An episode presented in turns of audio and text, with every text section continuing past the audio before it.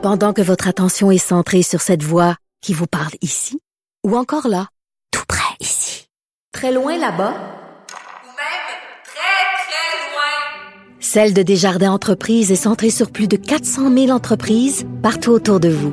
Depuis plus de 120 ans, nos équipes dédiées accompagnent les entrepreneurs d'ici à chaque étape pour qu'ils puissent rester centrés sur ce qui compte, la croissance de leur entreprise.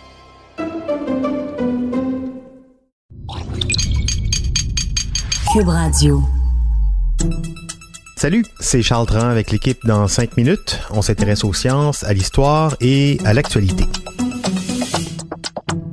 Aujourd'hui, on parle de sang. Le sang, le sang est rouge, mais les veines apparaissent bleues.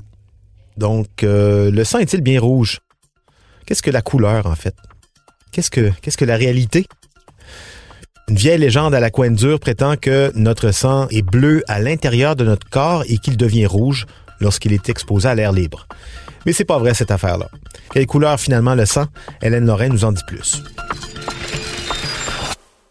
Disons-le tout de suite, notre sang est toujours rouge, qu'il soit à l'intérieur ou à l'extérieur de notre corps. Comme vous le savez probablement, c'est l'hémoglobine des globules rouges qui est responsable de la couleur rouge du sang. L'hémoglobine est une protéine riche en fer. Et qui dit fer dit oxydation de la rouille. Les éléments fer que contient l'hémoglobine s'oxydent au contact de l'oxygène dont notre corps a besoin pour fonctionner. Donc, c'est à cause de la fonction même du sang, soit le transport d'oxygène vers tous les recoins de notre corps, qu'il est rouge. Notons cependant que le sang de teinte différente de rouge selon qu'il soit fraîchement oxygéné ou non.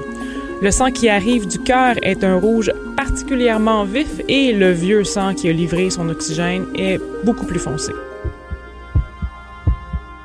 Mais pourquoi nos veines apparaissent-elles bleues alors? C'est une question de longueur d'onde du spectre de la lumière. Pour qu'on voit les veines, il faut que la lumière pénètre la peau. Or, la couleur rouge et la couleur bleue sont faites de longueurs d'onde différentes. Et ces longueurs d'onde ne pénètrent pas la peau avec le même succès. La longueur d'onde de la couleur rouge est stoppée net et ne peut pas se rendre à nos yeux. Ce que nous voyons est donc la réflexion de la longueur d'onde créant la couleur bleue à nos yeux. Cela dit, certains animaux ont bel et bien le sang bleu. L'animal au sang bleu le plus connu est sans doute la limule. Derrière ce joli nom se cache un animal aux apparences, avouons-le, franchement monstrueuses.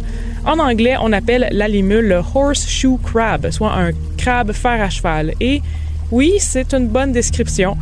C'est une bête qui vit dans des eaux peu profondes, qui ressemble à un fossile en forme effectivement de fer à cheval, avec en plus une queue toute droite qui dépasse. Les limules sont apparues il y a 450 millions d'années. Elles ont vu les dinosaures et elles sont encore là. Et elles ont le sang bleu. Cet animal, bien qu'hideux, est extrêmement utile aux humains, tellement utile en fait qu'il en est vulnérable. Une substance particulière du sang bleu de la limule, le lysate d'amébicite, sert à détecter des bactéries toxiques des vaccins, des médicaments et des outils médicaux. Ainsi, plus de 500 000 limules sont capturées à chaque année pour être saignées. 30 de leur sang est ainsi récupéré avant qu'elles soient remises en mer. Or, plusieurs d'entre elles ne survivent pas au choc. Imaginez être pitché en pleine autoroute après avoir été vidé du tiers de votre sang. Voilà. Mais bon, revenons au sujet qui nous intéresse. Le sang de la limule est bleu car au lieu d'être partiellement composé d'hémoglobine, comme les animaux au sang rouge, son sang est composé d'hémocyanine, riche en cuivre. Le cuivre de l'hémocyanine devient bleu au contact de l'oxygène qui est à acheminer dans tout l'organisme. Et d'ailleurs, le mot cyan dans hémocyanine, cyan qui est un mot pour décrire la couleur bleue.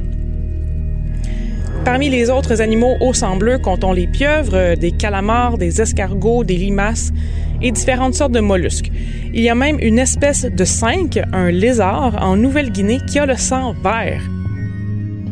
Colin, que la nature est weird. Ouais, mais elle a certainement ses raisons. Cela dit, il y a des humains qui ont le sang bleu, hein? les descendants des familles royales.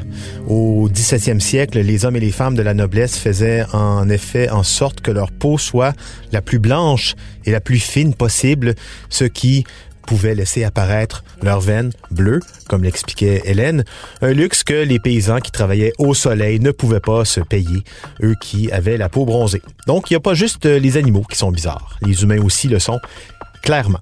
Merci Hélène Lorrain. C'était en cinq minutes.